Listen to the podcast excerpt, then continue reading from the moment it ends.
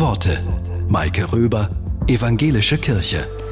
Manchmal scheint es, als ob es immer ungemütlicher, kälter und unfreundlicher wird unter uns Menschen.